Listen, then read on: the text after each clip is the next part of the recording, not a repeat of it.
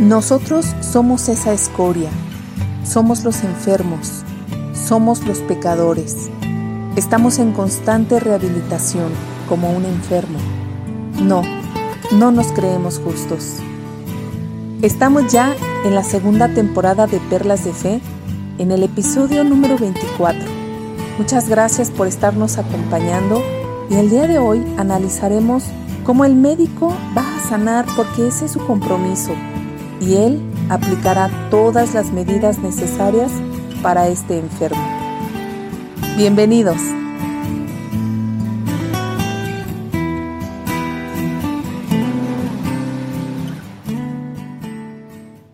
Hola amigos y amigas, estamos aquí ya en la transmisión número 2 de esta segunda temporada de podcast. Y bueno, pues, ¿qué les cuento? Que estoy yo muy contenta hoy porque fíjense que acá en México, Eren, ya empezaron la, vacunación para los maestros, la vacunación para el COVID. Oh, súper bien. Más al ratito me toca, me toca ir.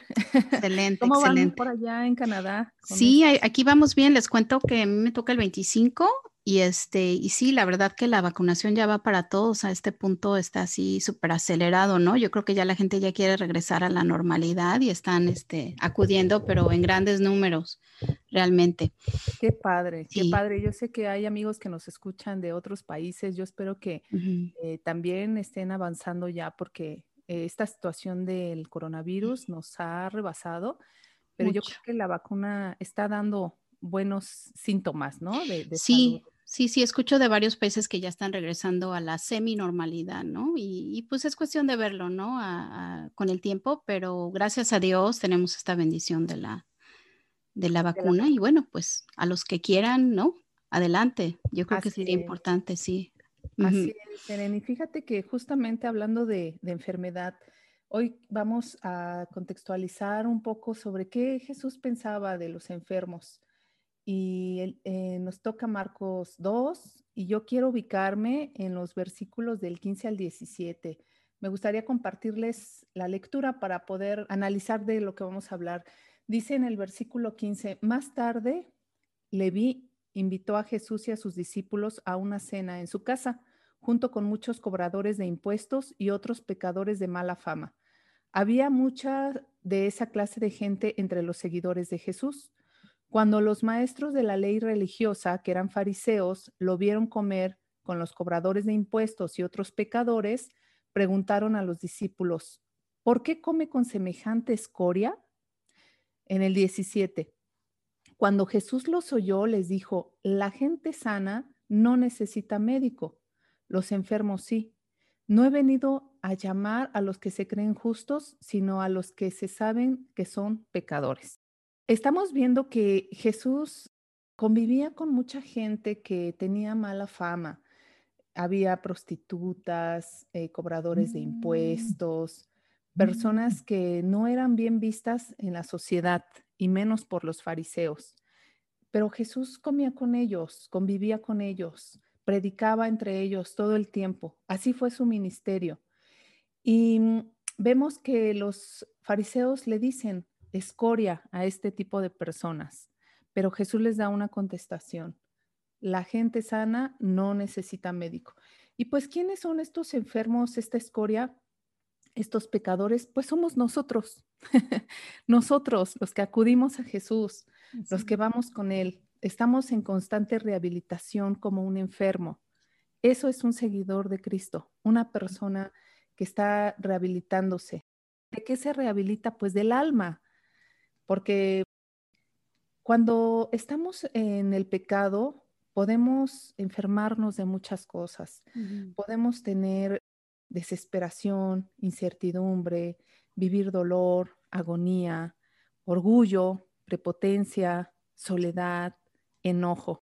Mm. Fíjense que cuando estaba yo pensando en, en, esta transmisión y llegué a este punto del enojo, eh, investigué un poco porque en alguna ocasión escuché a un ponente hablar sobre el enojo y me acordé. Y fíjense que el enojo, se los quiero compartir, es una manera de adicción. El enojo está ligado al sistema límbico, el cual nos hace segregar adrenalina. Cuando nosotros tenemos esta emoción, segregamos adrenalina. pero también dopamina. Y entonces, este mecanismo puede hacernos adictos a esta adrenalina. Es como una droga. Y podemos llegar a sentir incluso cierto placer de estar enojados. Parece algo ilógico, porque el enojo no es una emoción siempre que estamos eh, placentera, pero sí el cuerpo puede llegar a sentir placer. Es un estado de defensa, ya que también, como les comento, genera dopamina, que esta sustancia la segregamos también cuando sentimos felicidad. O sea, al sentir emociones, segregamos eh, estas sustancias. Entonces, una persona pudiera ya no distinguir cuando se encuentra enojada. Hay gente que se, enoja de todo y es un estado, ¿no? Eh, en el que podemos eh, encontrarnos constantemente. Es muy delicado el enojo, porque después del enojo, dicen los expertos, que podemos comenzar a sentir depresión y angustia. Y este tipo de síntomas pueden llevarnos incluso, bueno, ya a necesitar una medicación para contravertir. Entonces, aquí Jesús dice que la gente sana no necesita médico, pero los que estamos enfermos sí necesitamos un médico. Y cuando estamos en este, e, en este tipo de emociones, como les comento, ah, poniendo el ejemplo del enojo, que ya vimos que es un estado que incluso físicamente nos puede afectar muy fuertemente, necesitamos de Jesús. Necesitamos aprender a controlar las emociones, aprender, hay por ahí, em, hay una escritura que nos indica que debemos de aprender a dominar el enojo, a dominar nuestro carácter, nuestro temperamento. ¿Por qué? Porque si no lo hacemos, caemos en enfermedad. Las emociones nos pueden enfermar si no las dominamos. Qué, qué certero es Cristo cuando dice, los enfermos sí, sí me necesitan vengo a sanarlos. Y realmente sí viene a ser nuestro médico también físicamente, espiritual, pero físicamente, porque bueno, está demostrado, ¿no? Que Él es el médico por excelencia y muchas veces pensamos solo en la parte espiritual, pero realmente también en la parte física. Jesús nos sana de todas las formas. Y pues yo les quería compartir esto porque es maravilloso pensar que cuando estamos con Él estamos acudidos por todas partes. Él, nos ve, nos atiende por todas las áreas y es maravilloso pensar que con Él vamos a sanar y, estamos sanando constantemente. Quizás no, yo no me sienta una mujer sanada aún, ¿saben? Yo sí creo que soy una persona rehabilitada y que me continúo rehabilitando, ¿eh? Porque constantemente caemos, ¿no? En el pecado. Entonces Él dice, no te preocupes, vuelve otra vez, ¿no? Como un enfermo. Así es como, bueno, hoy yo quería compartirles. ¿Cómo ves? Wow, Karen. La verdad es que no lo había visto así, el enojo, o sea, el impacto del enojo. Me gusta mucho como dices que somos nosotros, ¿no? O sea, él vino a los pecadores, pero al final los pecadores somos nosotros. Nosotros sufrimos de, no sufrimos, sino, sino, como dices tú, podemos estar ejercitando un enojo que sin querer queriendo podemos estar afectando otro círculo familiar, de trabajo, etcétera y es una enfermedad, ¿no? Tratarlo como que es algo que debemos reparar también delante de Dios, ¿no? Estas, este tipo de cuestiones como el enojo, me gusta mucho como lo expresas. Y no lo, no lo sabía yo, la verdad no sabía que había personas que podían sentir un momento de placer por el enojo. Eh, yo no manejo bien el enojo, no, a mí no me gusta el enojo, ¿no? Pero sí como, la necesidad, ¿no? La necesidad de, de, pues del enfermo, ¿no? Así es. De pedir asistencia de rehabilitarnos. Porque de rehabilitarnos. No darte cuenta que estás ahí como, como un alcohólico, ¿no? Que también sabemos que es una enfermedad. Sí. Y empiezas de a poquito y después no te das cuenta que ya estás en medio de una enfermedad. Sí. De la misma manera, muchas emociones pueden guiarnos a estar ahí, ¿no? En un problema ya.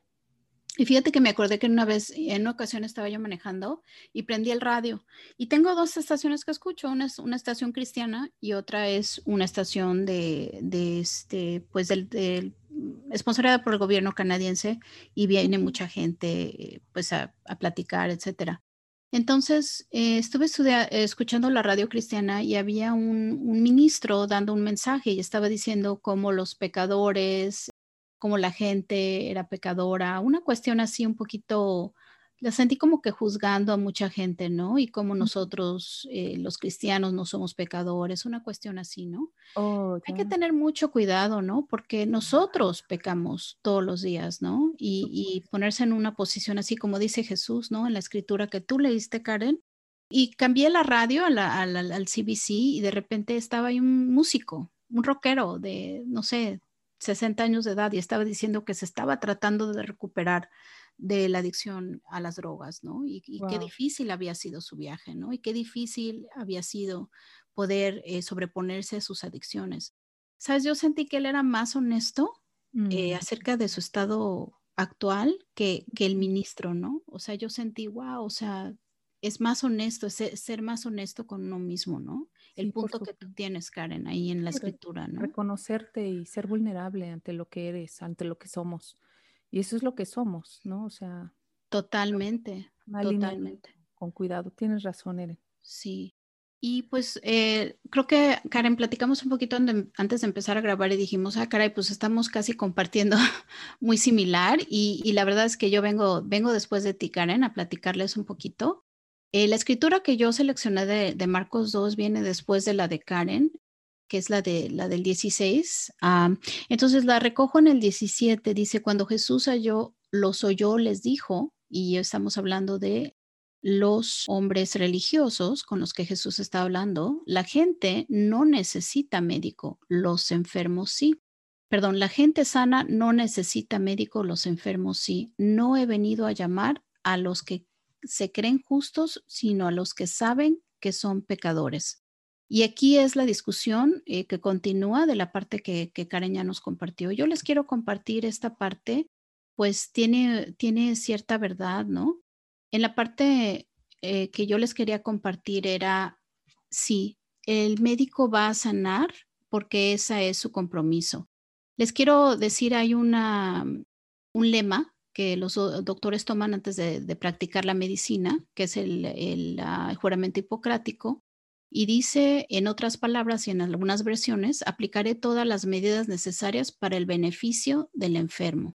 El lema o el juramento hipocrático lo toman todos los médicos. Jesús habla que, bueno, él vino a los que están enfermos, eh, porque la gente sana no necesita un médico. Pero, saben, yo recuerdo, eh, en cuanto a esto, recuerdo un tío muy querido, eh, mi tío Armando. Les cuento que él sufría de esquizofrenia mi tío Armando desde chiquitas, bueno, era el tío ideal, él nos adoraba, jugábamos con él, nos llevaba al VIPS, nos compraba malteadas, etcétera, y teníamos un tiempo muy padre con él cuando éramos chicas.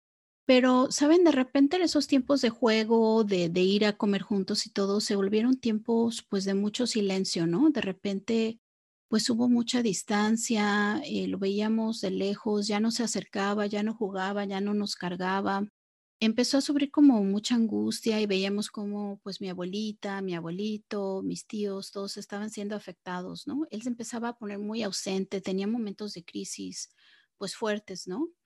Pues como una niña, yo la verdad no entendía la magnitud de que esta enfermedad mental tenía sobre toda mi familia, ¿no?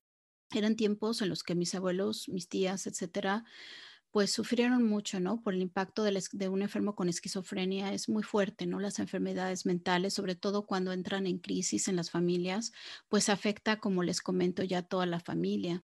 Pasado al, pasado, al paso del tiempo, perdón, este, pues mi tío llega a un momento en el que reconoce, ¿no? Gracias a los médicos y gracias a la asistencia médica en México, y él reconoce que necesita ayuda y que está en crisis, ¿no?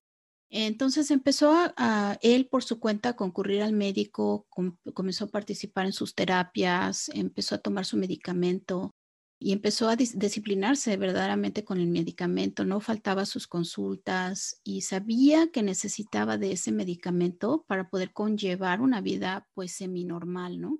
La medicina le permitió a mi tío tener una vida más llevadera, ¿no? Eh, una vida más social, una vida donde ya pudimos volver a encontrarlo. Yo les cuento en esa época ya que, que empezó a tomar su medicamento, pues ya venía y jugaba con nosotros, ¿no? Ya venía y se conectaba y ya tuvimos esa conexión, pues ya con él, ¿no? De irnos al VIPS, de tomar un café, de tomar una malteada con él y tener esas pláticas, pues de tío, ¿no? Que, que teníamos con él.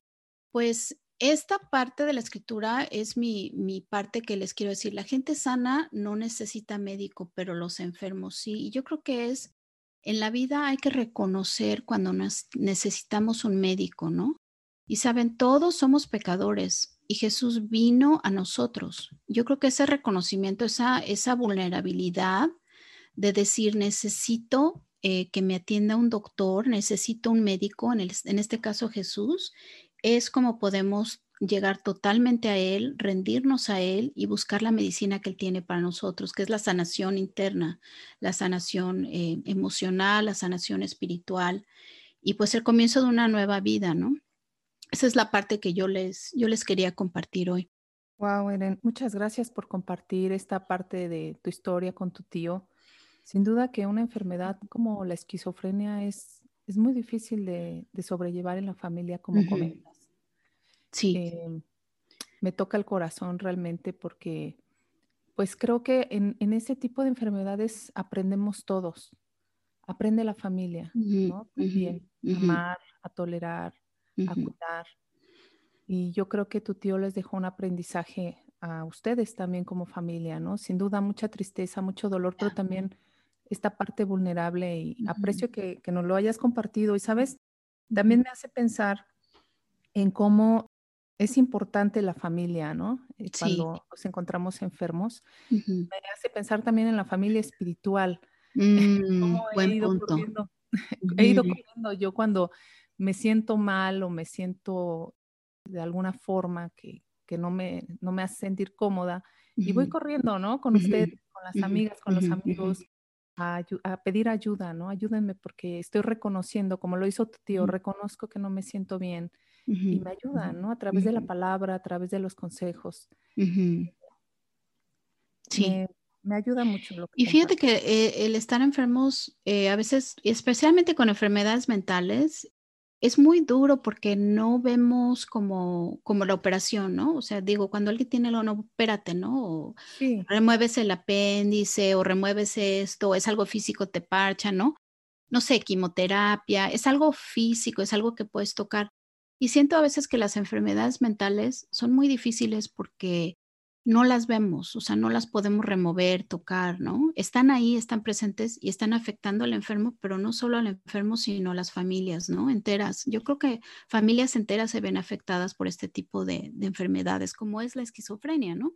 La ciencia ahora tiene unos medicamentos muy avanzados este, y ya podemos manejarla, la esquizofrenia. Eh, hay muchos avances en la medicina, en la ciencia, ¿no? Y ya es más manejable, pero el primer paso es reconocer que, necesitamos ayuda. Y en la vida cristiana sí es, Karen. Yo creo que cuando venimos a Cristo, reconocer, ¿no? Decir, sabes que yo necesito una relación con Dios, ¿no? Yo necesito un cambio. Sí, sí, sí, totalmente. Y fíjate que eso que comentas es totalmente cierto. Eh, físicamente, pues los médicos han investigado, los científicos, muchas enfermedades que son visibles, pero qué incomprendidas las que no son visibles, las mentales. Sí. Y que, tiene poco tiempo que eh, la ciencia y la medicina se han eh, abocado, ¿no? A este tipo de investigaciones. Y muchas veces en la sociedad, pues no logramos todavía familiarizarnos con los síntomas, e, el reconocer inmediatamente, el dar la ayuda este, rápidamente sí es una situación difícil todavía mundialmente, ¿no? Sí, sí. Y reconocer que están ahí, ¿no? Esas enfermedades. Y realmente, eh, no sé, el, Jesús como médico, me encanta pensar en eso, a Jesús como médico, ¿no? Él viene a sanarnos. Y yo creo que eso es el mensaje también, es a la sanación eh, espiritual, mental y física, eh, viene de Cristo sí, sí tenemos ayuda a través de la ciencia, o sea, gracias a Dios, como dice, estamos en tiempos diferentes ahora, ¿no? Pero, pero sí el reconocimiento de, de la necesidad de Él. No sé si te ha pasado, Eren, pero yo cuando he tenido alguna situación, voy y oro, voy, oro y haz de cuenta que me sanan el corazón, o sea, Dios me sana el corazón me da respuestas a través de la oración. Oro y puedo llorar con él o explicarle o sacar mi angustia, no sé, y después me siento tan tranquila, tan en paz. Es una manera de sanar, ¿no? Esta relación constante con Dios. Sí, y fíjate que lo platicamos en un, en un capítulo anterior, Jesús sana, ¿no? Y yo creo que eso lo vemos a través de las escrituras. Muchas veces es que Jesús sana, ¿no? A los enfermos, ¿no? Y sí, como dices, Karen, ir a Dios en oración, ir a Dios y rendirte completamente delante de Él para que Él provea, ¿no? Los, recursos, las salidas, los, lo que tenemos ahí para, para ser sanado y que venga de Él, pero también esa paz interna, ¿no? Esa paz interna, esa paz espiritual que Él nos provee cuando nos rendimos ante Él. Y, eso es, es muy bonito. Pues nos falta mucho del capítulo. Hay una sección muy bonita también que no hemos tocado, que es la de las, ah, el vino nuevo, ¿no? Y no, quizá digamos, hagamos una división de este capítulo en dos y tal vez lo tengamos que tocar en otra ocasión porque esa es parte muy, muy bonita. Extrañamos a Ale el día de hoy porque, bueno, está de vacaciones y disfrutando el sol de México que es tan bonito y tan precioso. Y esperamos que, se nos una, que tal vez ella nos haga ese comentario y igual agregarlo al capítulo, ¿verdad? Así es, Ale, pues anda por allá en las playas ricas. Playas de Acapulco. Las playas de Acapulco y de Oaxaca. Disfruta mucho, Ale. Te extrañamos, te extrañamos, pero yo sé que nos, tú no nos extrañas tanto. Exacto, no pienses en nosotros en este momento, Ale. Ay, pues gracias amigos, amigas. Es un pequeño capítulo un poquito más corto este, el día de hoy, pero gracias por acompañarnos. Marcos 2 es un capítulo muy rico y vamos a ver si podemos agregar algún comentario extra a este capítulo. Los vamos a mantener al tanto y que tengan una muy bonita semana. Acompáñenos en el siguiente capítulo. Hasta luego. Gracias por habernos acompañado a un episodio más. Recuerda que si tienes alguna duda, sugerencia o simplemente quieres platicar con nosotras, puedes escribirnos a perlasdefe.gmail.com o a nuestras redes sociales en Facebook e Instagram. Hasta la próxima.